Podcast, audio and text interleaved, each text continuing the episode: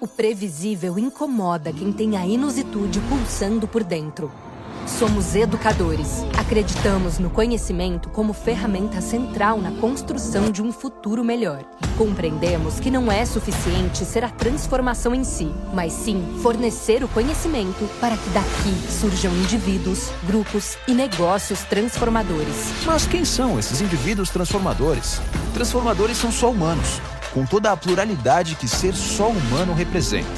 O que os difere do resto das pessoas é a inquietude que existe dentro deles, de buscar constantemente pelo que ainda não foi feito. Eles não se conformam com o comum e não têm medo de seguir por caminhos pouco convencionais. Foi de pessoas assim que nasceu a nossa história. Daqueles que passaram por aqui, já saíram e saem diariamente milhares de ideias que compõem nossa cultura e sociedade.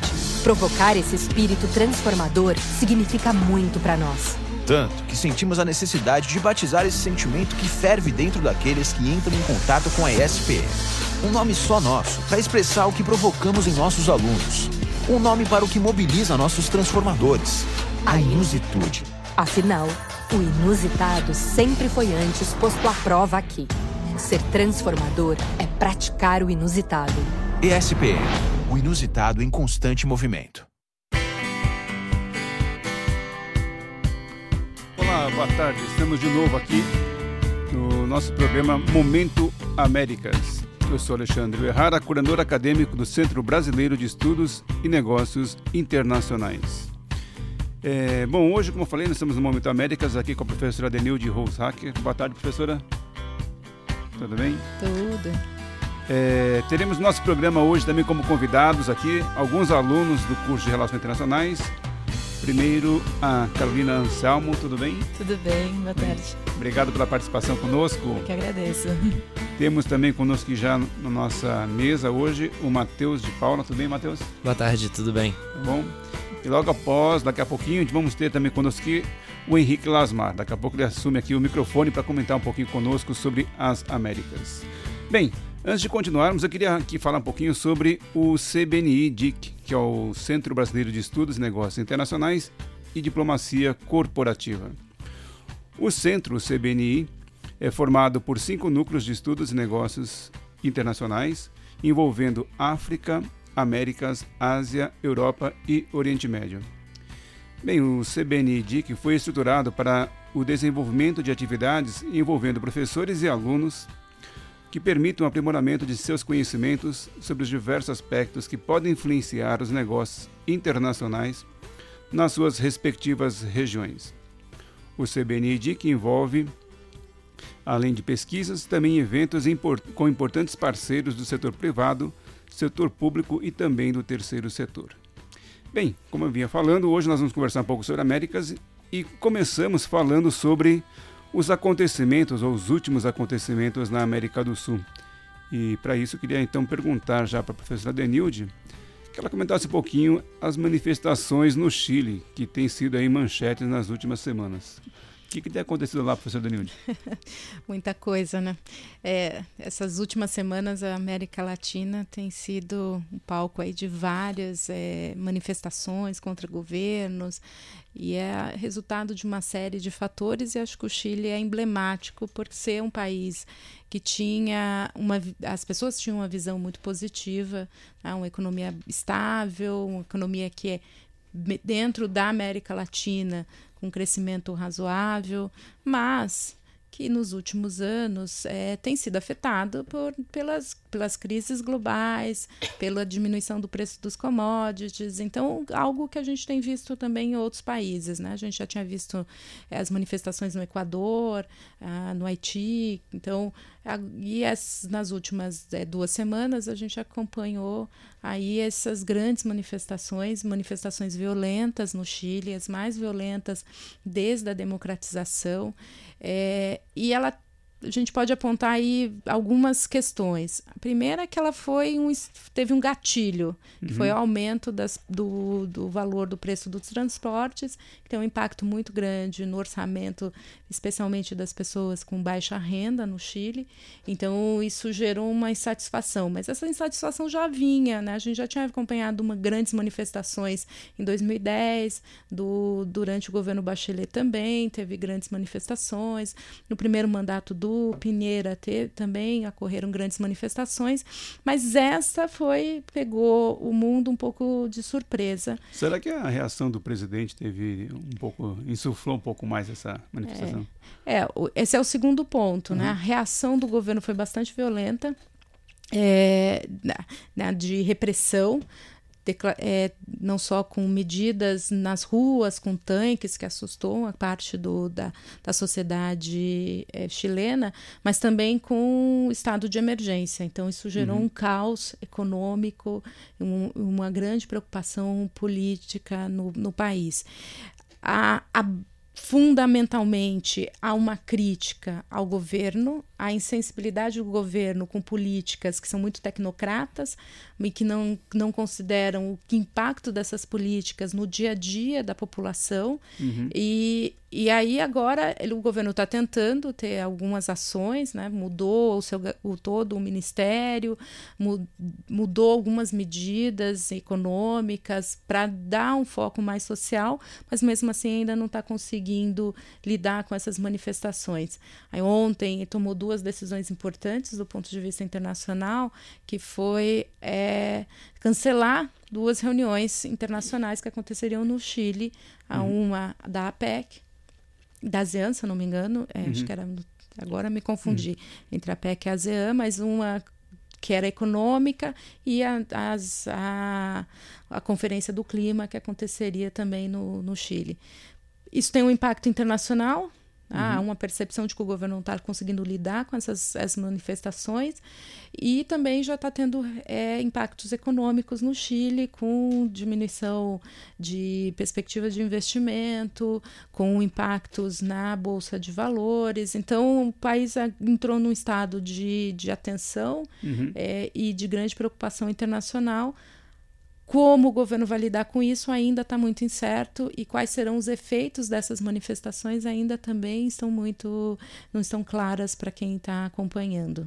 É uma coisa que a gente percebe recentemente é que com a economia mundial caminhando aí a passos muito pequenos, né, com um baixo dinamismo, as commodities caíram muito de preço nos últimos anos, né? Sim. E o Chile é um país que depende muito disso. Depende muito. Outro país que também tem uma dependência, que tem um elemento importante é, entre seus produtos que uma commodity é a Bolívia. Sim. E nós tivemos também eleições, tivemos aí um momento meio complicado também, com algumas contestações em relação às eleições. O que, que você pode comentar sobre a Bolívia para a gente? É, também, né? Tá agitado a região. a, a Bolívia ela tem um produto muito importante na sua pauta de exportação, que é o gás. É, ela, mais diferente do Chile, ela tem uma dependência muito clara, né? Você tem dois grandes parceiros que compram esse gás, uhum. que é Brasil e Argentina. Uhum. Então, todo esse período de, é, de baixo crescimento e de crise, de baixo crescimento no Brasil e de crise econômica na Argentina tem afetado a, a, a, a Bolívia. Mas, do ponto de vista econômico, a Bolívia vem dentro, se a gente olha os dados, é um uhum. país que tem crescido aí constantemente, é, tem feito uma política social grande, mas o governo Evo Morales tomou algumas decisões políticas aí nesse momento para disputar o quarto mandato. É, ele conseguiu uma, é, mudar uma regra na justiça no Supremo Tribunal e permitiu a sair candidato. Então já foi uma eleição atípica. Uhum. É, durante a eleição, é, a crise, que também foi uma crise que aconteceu no Brasil, mas que na Argentina, teve, na Bolívia teve um grande impacto, foi a questão da, dos incêndios na região amazônica, que afetou bastante ao lado boliviano. Uhum. E se criou uma, uma insatisfação muito grande contra o, contra o governo Evo Morales e uma crítica da incapacidade do governo de é, evitar os incêndios ou conseguir diminuir os impactos daquele, dos incêndios. Então, foi uma eleição muito tensa e uma eleição que dividiu muito a sociedade é, aí nesses, nesses meses. O resultado foi que é, o Evo Morales ganhou né? Foi, mas com várias contestações sobre a lisura do, né, do, do, pleito. Até teve mudanças da forma de contagem. Teve mudança da forma de contagem, teve interromperam a medida quando parecia que o segundo candidato, que é o Carlos Mesa, que já foi presidente também da, da, da uhum. Bolívia, parecia que teria um segundo turno entre ele e o, e o Evo Morales. Foi é, interrompida e quando voltou, a contagem voltou favorável ao Evo Morales. Então foi uma série de situações é, que levaram, inclusive, a OEA uhum a contestar os resultados e dizer que necessitaria de uma recontagem. Então, é, hoje houve uma se fechou um acordo entre o governo e a, a OEA, que é a Organização dos Estados Americanos, que é observadora independente do, do das eleições, de se fazer uma auditoria sobre os resultados. Uhum. Então, voltando, de, desde que saíram esses resultados favoráveis ao Evo Morales e dando a ele a vitória no primeiro turno, o país uhum. entrou também numa, numa situação de grandes manifestações, grandes é, manifestações não só grandes, mas também violentas, em uhum. várias regiões do país, em, não só em La Paz, mas também em Santa Cruz, então em outras cidades. Então isso gerou aí uma divisão e uma paralisia do, do governo e uma indefinição sobre uhum. quem é o que se vai ter ou não o segundo turno. Uhum. Tudo indica que com a recontagem, a, tanto a oposição e aí o Carlos Mesa vai aceitar o resultado após essa, essa auditoria. Uhum. E aí, se a auditoria entender que é preciso fazer segundo turno, aí tanto ele, tanto o Carlos Mesa quanto o Evo Morales vão aceitar e seria segundo turno. Então, também é uma, uma situação que está indefinida e a gente vai ter que acompanhar aí, que é parte do que os nossos alunos têm feito nesses, nesse nesses meses hum. em acompanhar esses acontecimentos na América Latina. É, se há algum sinal positivo, acho que foi o fato do Evo Morales eh, aceitar a ideia de, assim, da, a partir da recontagem, se houver segundo turno, ele aceitar o segundo turno. Acho que isso foi positivo. É, acho que esse é o ponto positivo, porque também não teria outra opção, ele não consegue governar uhum. sem essa, esse processo. Uhum. É, também queria lhe perguntar, bom, falando já em eleições, é, as eleições na Argentina, né, que, bom, vamos dizer que extrapolou ali, pensando no caso do Brasil, só o âmbito argentino, né? Foi para além fronteiras. Acho que nosso o Brasil também tem sido afetado, o nosso presidente se manifestado. Mas enfim, vamos pensar primeiro nas eleições na Argentina. Como é que você avalia as eleições na Argentina agora com Alberto Fernandes no lugar do Maurício Macri?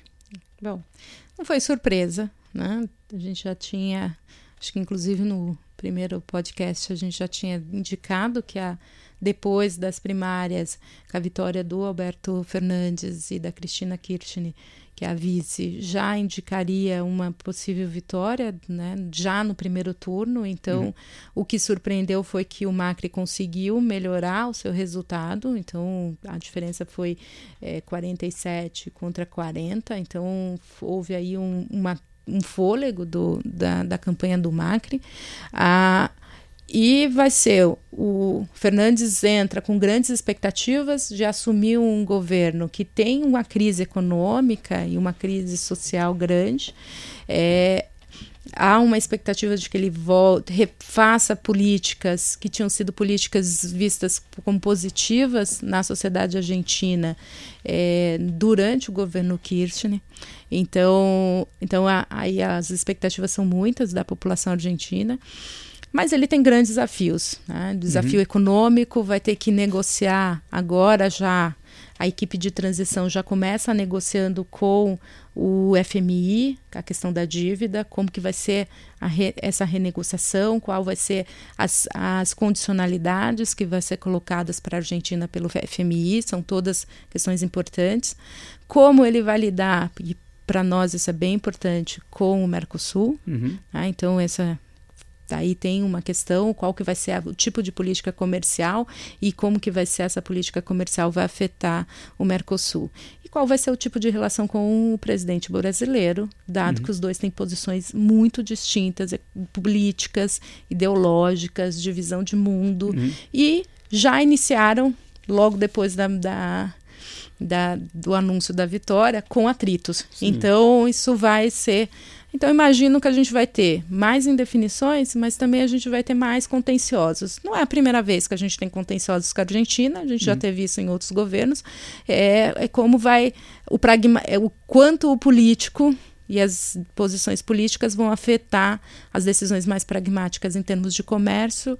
É, ainda também vai depender aí dessa, das definições até do lado argentino sobre o que, que eles esperam do Mercosul, esperam da relação com o Brasil. Hum. Mas, mas não vai ser um governo que vai ter facilidades.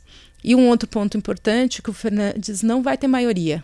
Uhum. Então ele tem uma, a, então ele vai ter um governo que vai ter que lidar também com, com um congresso que não vai ser totalmente refratário a algumas das medidas, mas também não vai ser um governo que vai ter maioria para conseguir impor uma agenda. Então é muito um cenário também muito complicado para o próprio Fernandes.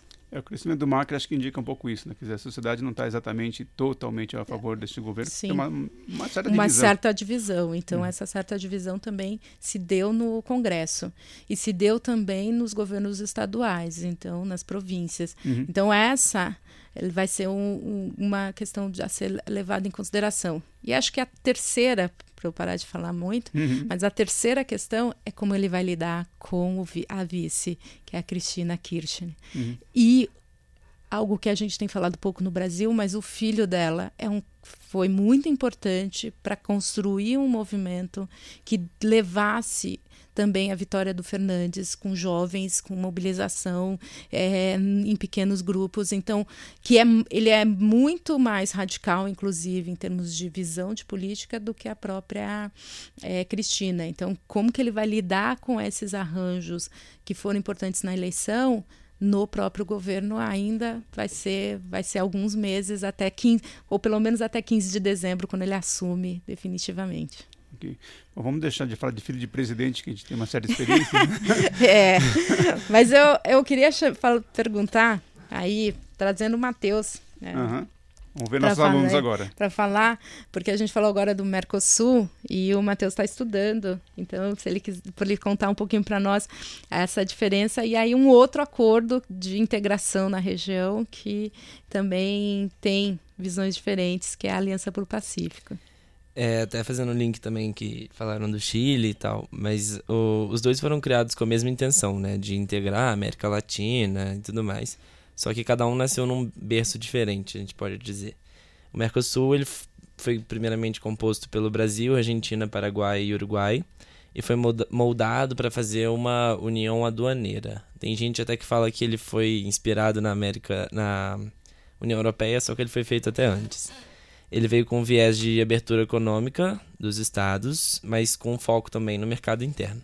Ele foi criado em 1991 no Tratado de Assunção. E um fato interessante é que os líderes da, dos países, todos na época, tinham um posicionamento econômico muito parecido, que era a abertura econômica, mas também com foco no, no mercado interno. Também, eu acho que era até uma, uma política que estava todo mundo adotando por ser um momento pós-União Soviética e tudo mais. Já a Aliança do Pacífico foi formada pelo México, Chile, Colômbia e Peru. Surgiu de uma abertura liberal da economia desses estados e o foco era estabelecer relações de livre comércio com, com diversas partes do mundo. Eles têm um intuito de, de é, estreitar relações com, com o mercado asiático, com os Estados Unidos, entre outras partes do mundo. Eles foram estabelecidos no Tratado de Cali e dessa vez também os líderes tinham um alinhamento não só econômico como político. E acho que é importante nessa questão né, de mostrar que as duas são dois é, momentos diferentes de criação e, e, que hoje vão estar os dois nos é, acordos e nos dois processos vão passar por grandes reformulações com as mudanças internas. Então, é, acho que aí é um momento que vai necessitar, tanto do lado da Aliança do Pacífico quanto do Mercosul, acho que mais profundamente do Mercosul, entender e ver qual vai ser a nova fase, né? E a, o, o que, que vai acontecer após essa, todas essas mudanças aí da, da, na, América, na América do Sul. Obrigada, eh, Matheus, por trazer aqui um pouco dessa questão econômica. E a outra temática, Alexandre, que a gente vai conversar agora, vamos mudar, sair da economia, da política e entrar num tema mais social. Né? E a... Danilde, antes de fazer. A gente poderia fazer um pequeno break vamos. agora e a gente volta logo em seguida para a gente poder tá. continuar a conversa aqui sobre as Américas. E também já aproveitamos para convidar o Henrique para ocupar aqui a, o microfone a SPM ela é muito inovadora. A grade curricular era muito balanceada entre teoria e prática. Você tem uma pegada de marketing que permeia todos os cursos. Você tem tantas disciplinas. Busca justamente aplicar esse conhecimento das outras matérias que está tendo naquele curso em projetos reais de mercado. A estrutura da SPM ela é muito boa e isso faz muita diferença porque hoje tudo é tecnologia. Tem tudo que você precisa aqui para você aprender, elevar suas habilidades. Uma estrutura que permite você ir além. O meu primeiro estágio eu consegui através do portal da, da SPM. Em dois estágios que eu fiz durante toda a faculdade, a indicação foi por professores. Professores já marcaram entrevistas para mim. Há uma preocupação em não deixar o aluno desfalcado, sabe? Se você entrar em qualquer outra faculdade, raramente você vai encontrar algo similar com o que eles têm aqui, né? É bastante intenso, mas você sai um profissional preparado, com certeza. Melhor escolha da minha vida.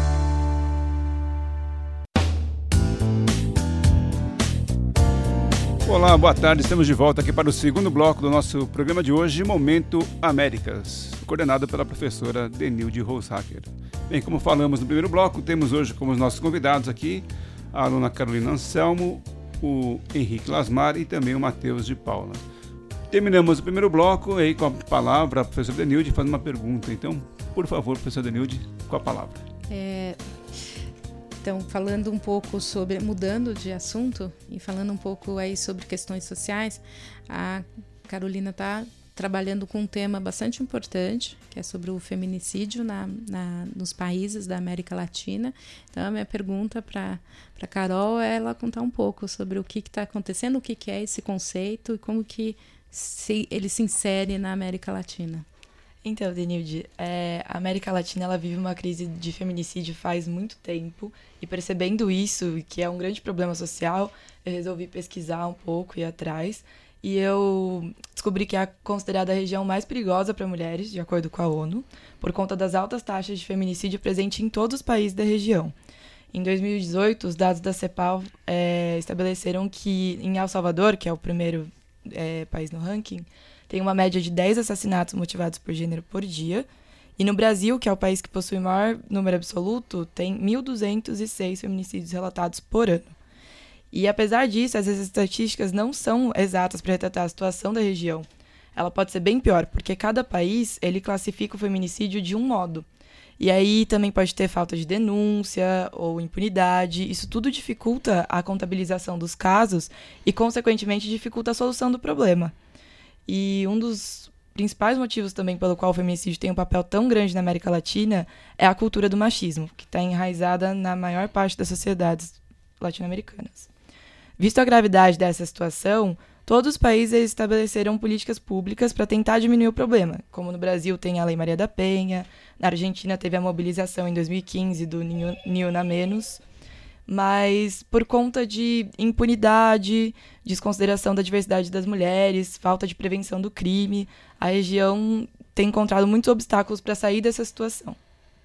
É, é uma situação bastante grave e tem aí é, essas políticas há uma tentativa de implementar, mas são políticas que ainda têm mostrado pouco efetivas, né? Então, algo também que nos coloca aí no mapa num mapa bem negativo da América Latina.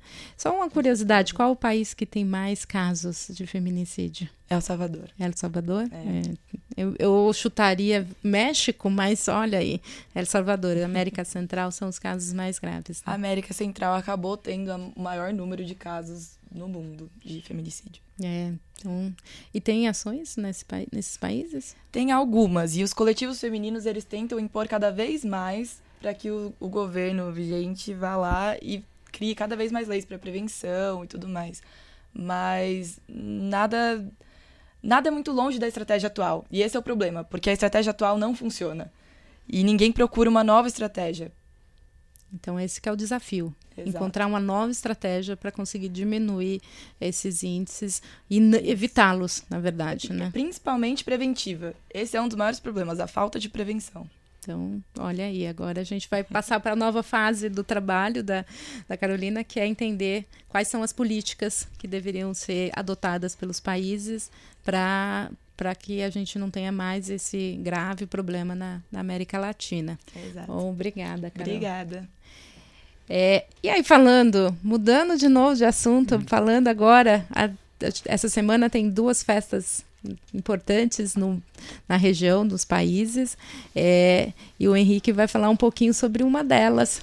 Né? Olha, a gente falou de, uma, de um lado negativo da, da América Central, o Henrique vai falar para nós um ponto bem positivo da América, da, do México e também que tem em outros países da América Central. Uhum. Oi, gente, boa tarde. Então, é, vou falar um pouco agora do Dia dos Mortos, né? Que acontece no México. É, lá acontece é, basicamente em dois dias. No dia 1 de novembro, que eles chamam de Dia de Todos os Santos, que é o dia que quando chegam os espíritos de criança, que vão lá né, visitar as casas e tal. E no dia 2 de novembro, que é o dia oficial do Dia dos Mortos, que é quando chegam os espíritos adultos. E é uma festa bem típica mesmo, é, que mostra realmente a cultura mexicana e tal. E lá é assim, eles dividem, é, eles fazem um altar na casa e no topo vai a, a imagem do santo que a família é devota. No, aí embaixo vai o sal que eles colocam para afastar maus espíritos e tudo mais. Aí depois vem a comida da qual o familiar gostava Aí depois vem as fotos e, enfim, e eles também colocam o pão, eles chamam pão de muerto, que é muito bom, por sinal.